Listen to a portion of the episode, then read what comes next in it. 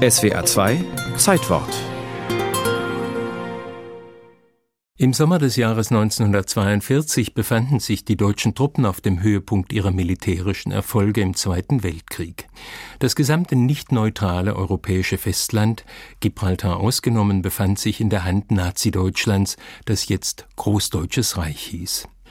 Während an der Ostfront die Wehrmacht ihre Sommeroffensive vorantrieb, kam es im Westen zu einem ersten Landungsversuch alliierter Truppen. Am 19. August 1942 kamen morgens gegen 6 Uhr drei bis 400 Landungsboote an der französischen Kanalküste an. Sie wurden zur See geschützt durch 15 Kreuzer und Zerstörer, in der Luft durch Jagdflugzeuge. Ziel der Truppen war es, mit Unterstützung durch Panzer die Stadt Dieppe zu besetzen und den Hafen mit den darin liegenden Schiffen zu zerstören. Aber so weit kam es nicht.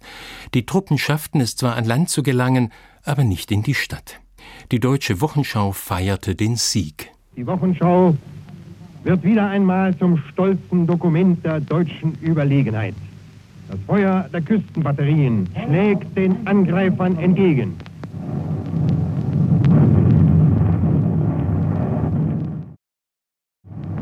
Schwerer und mittlerer Flak schießt auf die Ziele am Himmel, schießt auf die Ziele zur See.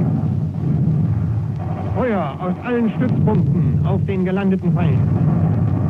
Die Infanterie stößt in die Dünen vor und wirft den Gegner, wo sie ihn trifft, zurück. Der Krieg im Kinosaal. Die Propagandamaschine des Dr. Josef Goebbels hat das gescheiterte Landungsunternehmen der Alliierten bei Dieppe ausgeschlachtet, so gut es ging. Nach wenigen Stunden ist der Spuk vorbei. Alles vom Gegner wieder fort, was nicht bleiben musste. Da sieht man sie, wie sie völlig zusammengebrochen aus den Bauten am Kai herausgeholt werden. Offenbar sind Sie froh, diese Männer da, Herr Oberstleutnant, dass Sie mit dem nackten Leben davon gekommen sind? Ja, man spürt deutlich die Erleichterung, dass die Hölle dieses Kampfes für Sie vorüber ist. Es ist aber auch interessant zu sehen, dass es keine Haltung von Soldaten sind, die ihrer kämpferischen Kraft bewusst sind. Beim deutschen Soldaten sollte das wohl heißen, ist das anders. Der ist sich seiner kämpferischen Kraft bewusst. Noch hatte die Wehrmacht im Verlauf des Zweiten Weltkrieges keine spektakulären Niederlagen erlebt, da fiel solche Überheblichkeit ganz sicher bei vielen auf fruchtbaren Boden. Die Alliierten selbst hatten die Landung bei Dieppe nicht als ernsthaften Invasionsversuch geplant.